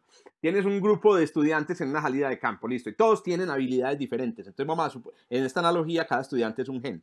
Correcto. Todos tienen habilidades diferentes. Está el que tiene la habilidad del liderazgo, el otro tiene la habilidad, digamos, para acabar, el otro tiene... Entonces, lo de la expresión genética, me vas a corregir si la analogía no está bien, eh, puede suceder así. Es decir, aunque tú tengas esas habilidades, digamos, en el, en el, en el sistema, el hecho de que uno de ellos manifieste esa habilidad depende también de cómo los otros están funcionando. Por ejemplo, me sucede mucho que hay grupos en los que yo tengo muchachos muy inteligentes o muchachas muy inteligentes que nunca manifiestan sus habilidades por, porque se sienten cohibidos por los otros, por ejemplo. Entonces, normalmente hay uno que es bulloso, hay uno que es payaso, y ese payaso está todo el tiempo haciendo payasadas, y entonces el otro se siente un poco como cohibido para eh, usar sus habilidades. Entonces, lo que tú estás diciendo es como que si yo saco de mi grupo al payaso, o si le digo, por favor, por un momento, cálmate, etcétera, podrían emerger habilidades nuevas en mi grupo. O sea, de repente empiezo a ver aquel que, que, que, digamos, no está, estaba como apagado, de repente puede, eh, digamos, prenderse y empezar a mostrar, a mostrar cosas del grupo que estaban potencialmente ahí, pero que no se manifestaban por, por, por la interacción. Entonces, los genes son como, eh, sí, están interactuando con todos los demás genes y funcionan solo determinados por los demás. Sí, sí. Eh, sino que hay que entender una, dos cosas. Los genes está, la expresión de los genes puede estar impactada por el ambiente, que es un poco la analogía que tú estás haciendo. Entonces sabemos que hay unas cosas que se llaman mecanismos epigenéticos. Entonces, por ejemplo, de acuerdo a, al ambiente puede ser que la, si un gen se expresa o se deja de expresar, eh, eso puede suceder ante cambios ambientales, en fin. Entonces, si tu analogía está bien en términos de que la expresión de unos genes otros puede depender del ambiente, digamos, en donde está. Pero además de eso, lo que yo estoy diciendo es que pueden haber genes que regulan otros genes, que regulan otros genes, y entonces en ese sentido en tonología sería más como que tú quieres que algunos estudiantes hablen, pero para que esos estudiantes hablen o participen en la clase, tendría que suceder que haya otros, por ejemplo, que no sé, que les estén pasando las noticas para que puedan hablar. Y para el de la notica tiene que tener antes a alguien que, no sé, que le preste el lápiz para poder hacer la notica para que se pueda hablar. O sea, es, más complicado que eso. Es mucho más complicado que eso, ¿me entiendes? Pero sí, vamos a decir para resumir que la expresión de los genes es bien compleja y hay cascadas y redes de genes. Pero mi punto es, que es lo importante acá, que cuando sucede una mutación, a veces no pasa nada, pero a veces sucede una mutación y aparece una nueva variante, ¿sí? Digamos, en el fenotipo, o sea, en una característica morfológica, fisiológica, comportamental, etc. ¿Listo? Entonces, es muy importante entender que las mutaciones están ocurriendo todo el tiempo, entonces siempre se están generando nuevas variantes, pero no se puede predecir. ¿Listo? Entonces es completamente aleatorio. Vení, vení, tira, que es que eh, yo quiero preguntar, aprovechar este momento para preguntarte algo que tengo atrapado desde hace mucho. Aproveche. Y es lo siguiente.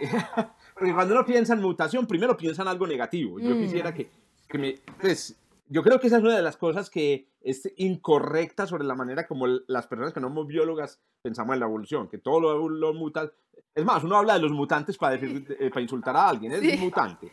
Y en Los Simpson aparecen los peces mutantes de tres ojos, etc.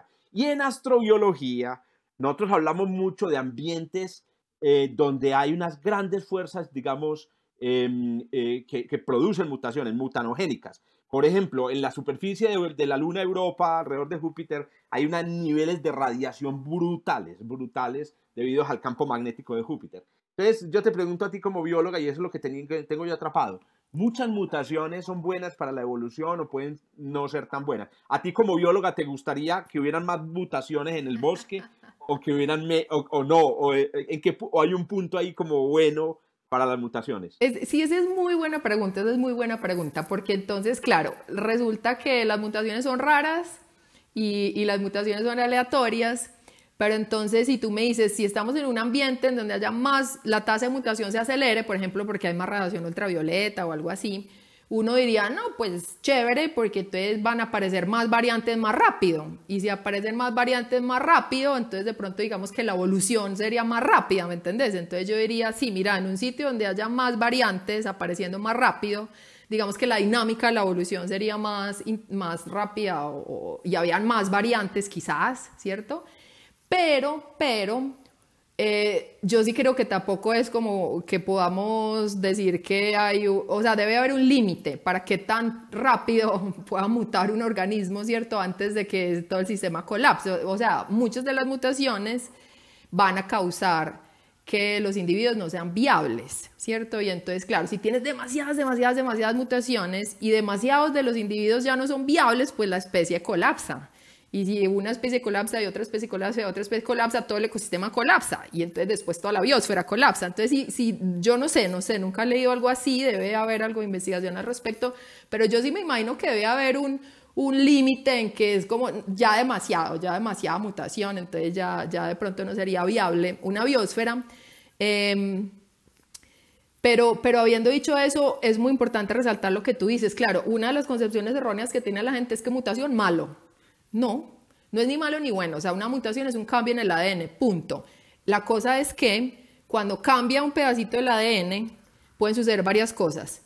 Que suceda un cambio eh, que no tenga ninguna repercusión sobre el fenotipo, entonces es lo que llamamos una mutación neutra, ¿cierto? Entonces, no sé, tenemos, no sé, estoy inventando, pero 10 genes que determinan el color de tu piel y entonces en uno de esos genes, en una partecita del gen que ni siquiera se expresa, ocurrió una mutación y se la pasaste a tus hijos, pero no pasa nada, o sea, no le va a cambiar el color de la piel a tus hijos. Entonces, hay mutaciones que son neutras, o sea, no tienen ningún impacto sobre, sobre el fenotipo.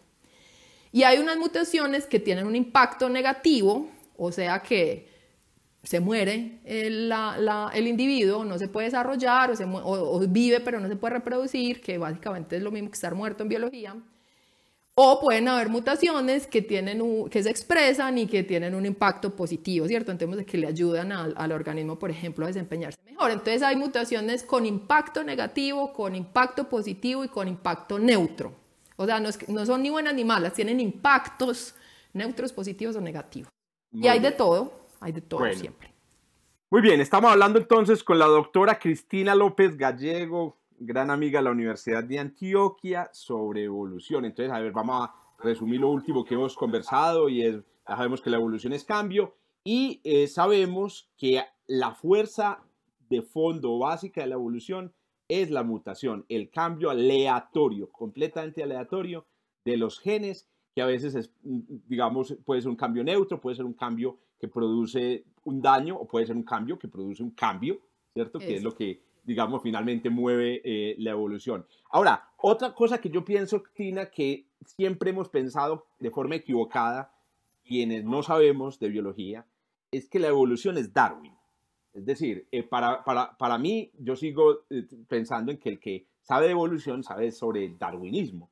Y, y yo quisiera que ahora que creo que nos vas a hablar, y espero que nos hables de las otras fuerzas de la evolución, nos hables, empecés hablando de la fuerza que descubrió Darwin. Listo. ¿Cierto? O si, es, si, es, si estoy en lo correcto. Sí, claro.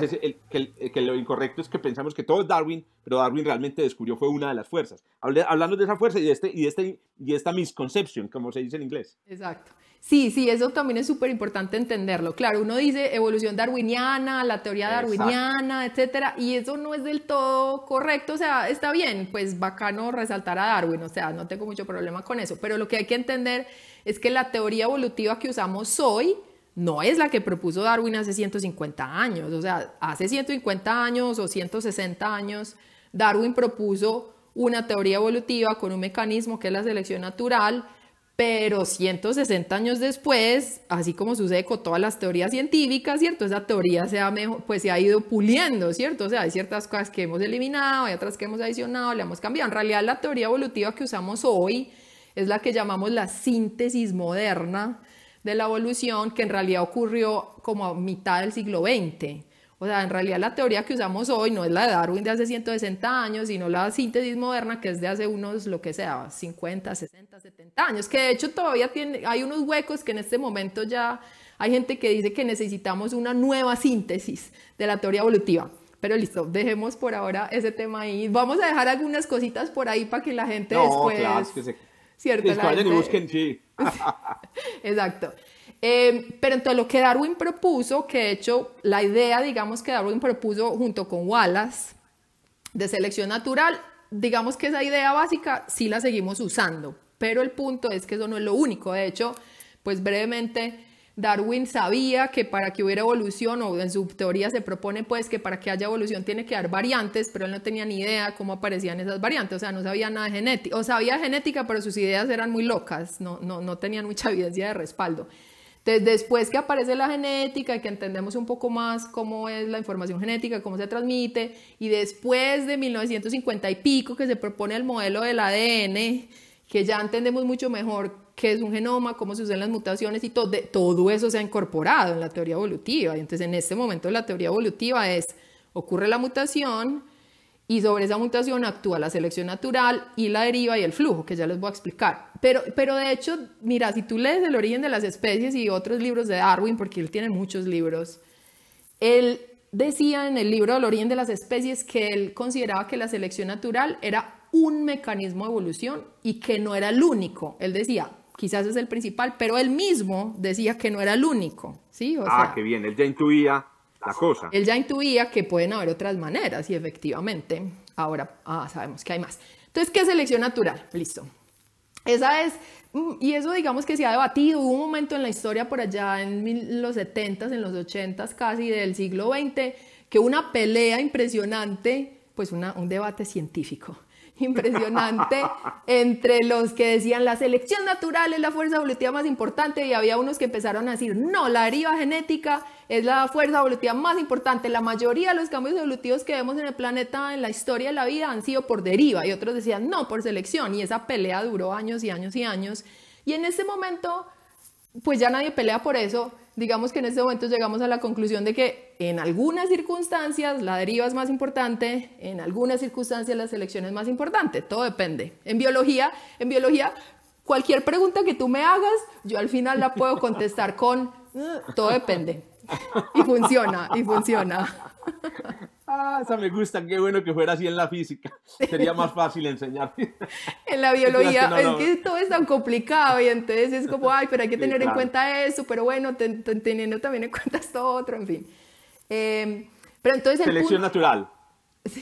Entonces, selección natural, creo que la mayoría de los biólogos en este momento podríamos aceptar fácilmente que muchos de los cambios evolutivos, no sé si la mayoría, pero muchos de los cambios evolutivos que digamos que perduran a través del tiempo son los, son los que son producto de la selección natural. Y entre otras cosas, cuando tú dices adaptación, específicamente estás hablando de un cambio evolutivo por selección natural. Eso es adaptación por definición. Entonces, cuando hay un cambio evolutivo por deriva genética, por flujo genético, por mutación, por las otras fuerzas evolutivas, eso no es adaptación. Entonces, por eso es que no todos los cambios son adaptativos. Hay algunos cambios que son adaptativos, los que se producen por selección natural, pero no todos los cambios evolutivos son adaptativos. De hecho, ahorita vamos a hablar. De hecho, pueden muchos organismos, pues, o sea, en cualquier momento, en cualquier especie, pueden haber cambios evolutivos mal adaptativos. O sea, en algunos casos pueden suceder cambios que no solo no te benefician, sino que te perjudican. Y esos cambios se pueden transmitir de generación en generación en generación. O sea, no siempre adaptación, y de hecho a veces hay mala adaptación. Pero sí son seleccionados. No, ese es el punto, que como no son cambios ah, por selección, ah, sí, es, la palabra que usamos es maladaptativo, pero en realidad no deberíamos usar esa palabra. Pero bueno, tú sabes cómo es, a veces una palabra ya queda, ya queda ahí fijada y bueno, en fin. Pero entonces, listo, selección natural. Entonces, selección natural es lo siguiente. Tú tienes unas variantes. Entonces, nuestra orquídea. Nuestra orquídea tiene flores amarillas, flores rojas, flores naranjadas. Listo. Hay variantes.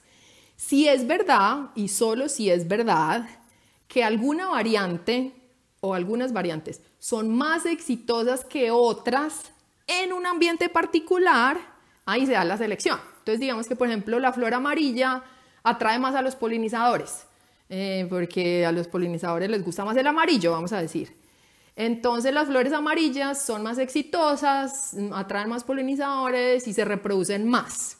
Si eso es así, entonces cada vez va a haber más flores amarillas en la población, porque las flores amarillas en ese ambiente son más exitosas, ¿cierto? Y las flores rojas y anaranjadas no son tan exitosas, entonces van a ir desapareciendo de la población. Entonces ahí uno dice, el color amarillo de la flor es adaptativo o el color amarillo de la flor es una adaptación. Pero entonces, ojo que eso es otra cosa que, hacemos mucho con el lenguaje que está mal hecha. Esta especie está muy bien adaptada. Eh, no, en realidad una adaptación es una característica que evolución por selección. Entonces yo digo, el color amarillo de las flores de esta especie es una adaptación, pero la especie no está adaptada, porque es que, porque tú tienes una especie que tiene muchas características, una, entonces el color de la flor está evolucionando por selección, pero el tamaño está evolucionando por deriva, pero cuántas hojas tiene por flujo, o otra cosa no está evolucionando, entonces ¿cómo así que toda la especie está adaptada? O sea, no, no, no. Uno lo que, uno lo que, lo que diría más bien es que, por ejemplo, una persona que está escuchando esta, esta conversación se puede adaptar, digamos, al lenguaje, se puede adaptar al tono de voz de los, de los, ¿cierto? Pero eh, la adaptación de la que hablamos en este caso es que tú vas, digamos, como sincronizándote con la cosa, te vas acomodando, pero lo que tú estás explicando es que las especies no se adaptan, sino que tienen eh, eh, atributos, características eh, adaptativas. Ven, y yo te iba a preguntar, te iba a preguntar, Cristina, una cosa relativa em, a ese proceso. Otra, otro, otra cosa que yo mismo, en la que yo mismo he caído con mis errores del entendimiento de la evolución es que la selección, es que cuando uno habla de selección, Farse, lo mismo que cuando habla de evolución, porque es que yo me acuerdo haber leído que Darwin nunca utilizó la palabra evolución, que te lo comentaba creo por ahí en una conversación en privado, eh, lo leí que él no lo utilizó porque es que en el, en el, tiempo de Darwin la evolución era simplemente una cosa que se refería al crecimiento, ¿cierto? Era, era el crecimiento, la evolución era, era, crecimiento, es lo que yo leí. Entonces la palabra, después la evolución se convirtió en algo más, por ejemplo, lo que tú decías al principio, como un avance, que también seguramente es algo de lo que vamos a mencionar. Pero vengo a la, palabra selección. Es que la palabra selección hace, hace referencia como que hubiera una mente que dijera, este sí, este no, este sí, este no. Ayúdanos a corregir ese, ese problemita y decirnos por qué lo reemplazamos. O, o sí, cómo mejor utilizamos la palabra. No, yo te entiendo. El problema de la semántica en la ciencia es un problema gigante, ¿no? Porque es que nosotros estamos tratando de entender y de describir fenómenos increíblemente complejos. Y entonces creamos conceptos y les asignamos términos, pero entonces esos términos casi siempre se quedan cortos, ¿me entendés? Para, para reflejar esa gran complejidad. Y eso pasa, bueno, no sé si en física es verdad, pero en biología eso pasa todo el tiempo. O sea, es muy difícil encontrar un término que uno diga, este es el que describe bien este fenómeno y no va a haber ninguna confusión y nadie nunca se va a confundir. Eso es muy difícil en biología y de hecho a veces usamos, que esto es lo peor, usamos el mismo término para varias cosas o para una sola cosa varios términos. Entonces es como, ay, qué enredo. O sea, es como que esto de la semántica. Y, y, y, sí, de hecho hay un, hay un profe de la Universidad de Antioquia que se llama Jorge Antonio Mejía, un profe de filosofía que trabaja en lexicografía, se llama. Y entonces él mira cómo ha sido la evolución, en otro sentido, la evolución de las palabras o cómo han ido cambiando las palabras, por ejemplo, en, en, en la ciencia. Y sí, es que estoy tratando de acordarme, pero no me acuerdo cuál es la palabra que utiliza Darwin para evolución en las primeras ediciones del origen de las especies. Pero hasta, si recuerdo bien, cuando leí sobre eso, él después, en las últimas ediciones del origen de las especies, ya se utiliza la palabra evolución, ah, porque ya se había como popularizado, digamos. Pero él antes, y él al principio utilizaba otra, que creo que era era algo como transmutación o era, una, era una palabra distinta, pero no me acuerdo cuál en este momento. En fin, mira, problemas con las palabras y los términos. Entonces, ¿cómo vamos a decir, cómo vamos a pensar en la selección sin pensar en gente? entonces, exacto, entonces mira, no, sin pensar en selección. O sea, el problema no es el término selección, porque es que en realidad sí hay una selección, o sea, hay unas variantes y unas están siendo seleccionadas, o sea, Pero nadie, nadie lo selecciona. Ese es el punto. Lo, que hay que entender es que esa selección es una selección que eh, es en un contexto ambiental, o sea, eso que la selección no es que algo la haga, sino que la selección sucede como una consecuencia de que hay unas presiones ambientales o fuerzas selectivas, de hecho las llamamos. Entonces, mira, el, el, el color amarillo de la flor se selecciona no porque algo la esté seleccionando, alguien la esté seleccionando. el color de la flor amarillo, el color amarillo de la flor se selecciona porque a los polinizadores les gusta más la flor amarilla. ¿Sí me entiendes? O sea, los polinizadores son una fuerza selectiva. Pero entonces sí hay selección, sino que no es algo premeditado, no es algo planeado, no hay una inteligencia superior, es simplemente en ese momento, en ese ambiente, el polinizador selecciona la flor amarilla. Pero entonces, ojo, mira, puede ser que ese el ambiente cambia, entonces puede ser que en un ambiente diferente en el futuro a ese polinizador ya no le gustan las amarillas. O sucedió algo en su... no, de verdad, hubo una mutación en sus sensores visuales y ahora le gustan las rojas. O desapareció ese polinizador de ese ecosistema y entonces ya al otro polinizador nuevo ya no le gustan las amarillas sino las rojas. En fin, siempre hay algo que selecciona. Lo que hay que entender es que eso algo que selecciona no es con intención, no hay un plan, no hay, sí, no, no hay algo superior metafísico, no, pero sí, sí. se están seleccionando cosas, o sea, el término está bien usado, sí se están seleccionando cosas. Me parece súper importante. Digamos que yo diría más bien que ahí lo que hay es una especie de, de filtrado. Pero bueno, a ver, yo, tenía aquí una analogía que, hemos utilizado mucho en estas conversaciones de Ameba, las analogías. Bueno, en toda la ciencia. imagínense que hubiera, eh, que en el metro eh, se pusiera una regla así, y es que todas las personas antes de entrar a, la estación tuvieran que esperar en el torniquete, ¿cierto? Y, y, que la regla fuera, una vez tú pasas el torniquete, tienes exactamente 10 segundos para entrar al, al, al vagón. Listo. Entonces la regla es así, tienes 10 segundos para entrar, así está diseñado el, el, el, la, la, el metro. ¿Sí o qué? ¿Qué pasaría? Después de muchos, de muchas, digamos, eh, funcionamientos del, del, del, del, del, del tren, empezarías a encontrar que del tren al otro lado de la ciudad se bajan personas en un excelente estado físico. Y tú empezarías a ver personas bajarse altas, acuerpadas, mujeres pues, así con unas piernas enormes, y tú dirías, oh my goodness, los, que los policías en el otro lado de la ciudad están seleccionando están escogiendo a ojo para que se suban solamente la gente bonita, la gente alta, la gente... Y no, lo que hay es un mecanismo que no tiene nada que ver con decir qué es, qué es bonito y qué es, qué es ágil, sino que hay un mecanismo, es un mecanismo espontáneo que básicamente al final se ve como un proceso de selección. Al final se ve como... Vení, hablemos de sexo. Ah, el sexo siempre da para temas Lo interesantes. Mejor del mundo.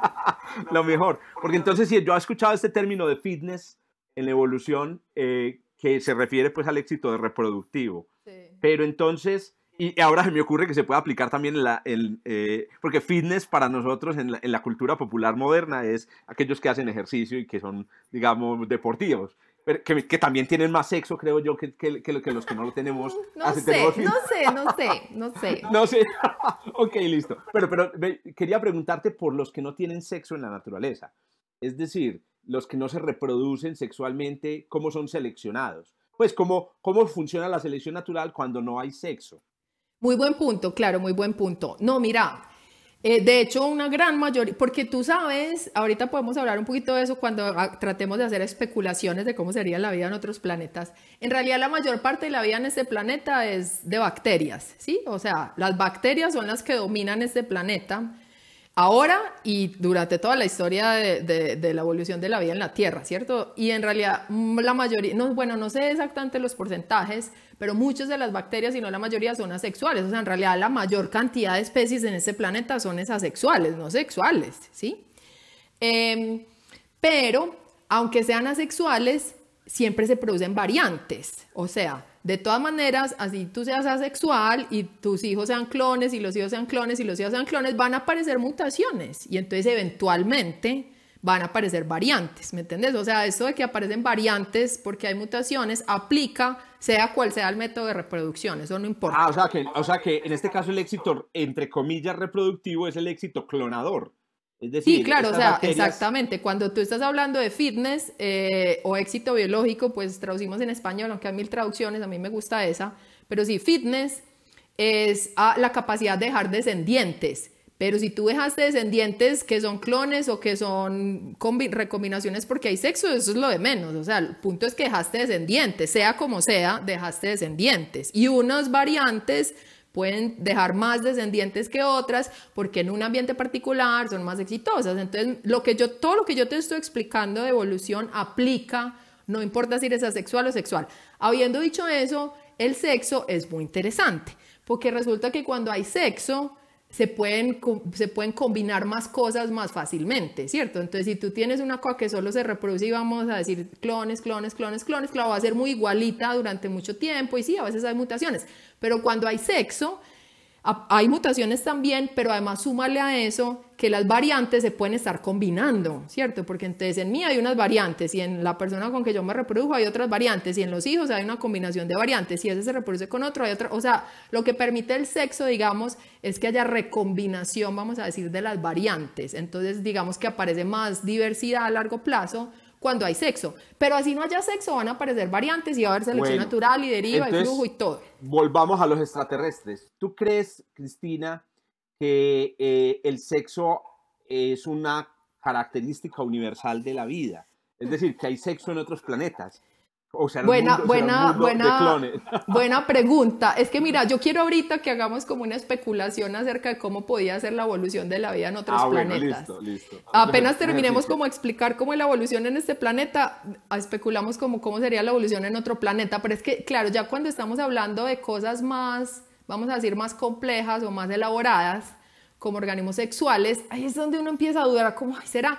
Pero, pero para contestarte ya, yo creería que sí. Ahora, no tienen que ser dos, podrían ser tres sexos, cuatro sexos, cinco sexos, podrían funcionar diferente, o sea, eso, sería lo chévere de pensar, ¿cierto? ¿Sabes de qué me acordé de Futurama? Creo que en Futurama, el, el que, el de pinzas, el que es un, sí, el, es como un crustáceo, sí, creo un que crustáceo. Es, es una, eh, tiene una reproducción ahí rara donde participan varios, varios partners. Bueno, y una última pregunta sobre el sexo para que me nos hables de los otros dos mecanismos evolutivos o las dos fuerzas evolutivas que creo son las que menos conocemos los que no sabemos de evolución. Claro. Entonces, una última pregunta sobre el sexo era, em, ¿cuál era la última pregunta sobre el sexo? Ay, qué pesárame.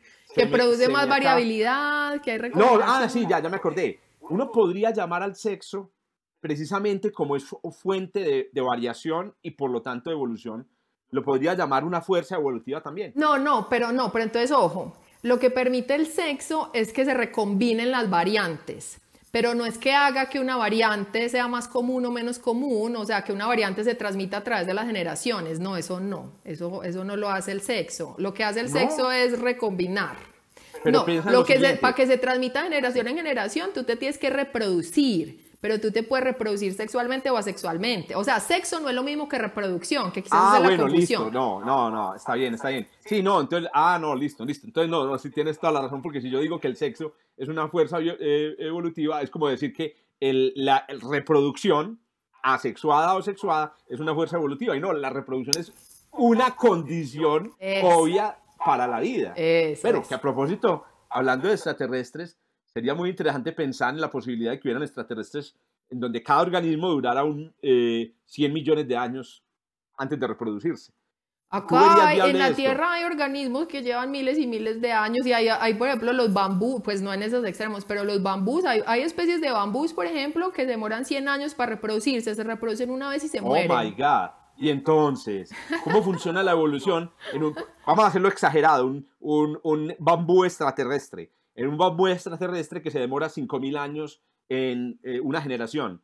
La evolución allá funcionaría, funciona. Sería exactamente igual, solo que se demoraría más. O sea, solo que claro, si tu generación, entonces mira, o sea, la evolución, cómo sucede la evolución en una especie de bacteria y cómo sucede la evolución en una secuoya es exactamente idéntico. Lo que pasa es que una generación de una bacteria se demora unas horas, entonces vos tenés mil generaciones de una especie de bacteria en unos días o en un mes, pero para tener mil generaciones de secuoyas necesitas millones de años. Pero si comparas mil generaciones de bacterias con mil generaciones de secuoyas, es lo mismo, es lo mismo, solo que la escala en donde sucede eh, es diferente porque el tiempo generacional de la secuoya es muy larga. Entonces es lo mismo con el bambú. O sea, se demoraría, digamos que el proceso sería más lento, pero sería exactamente el mismo proceso.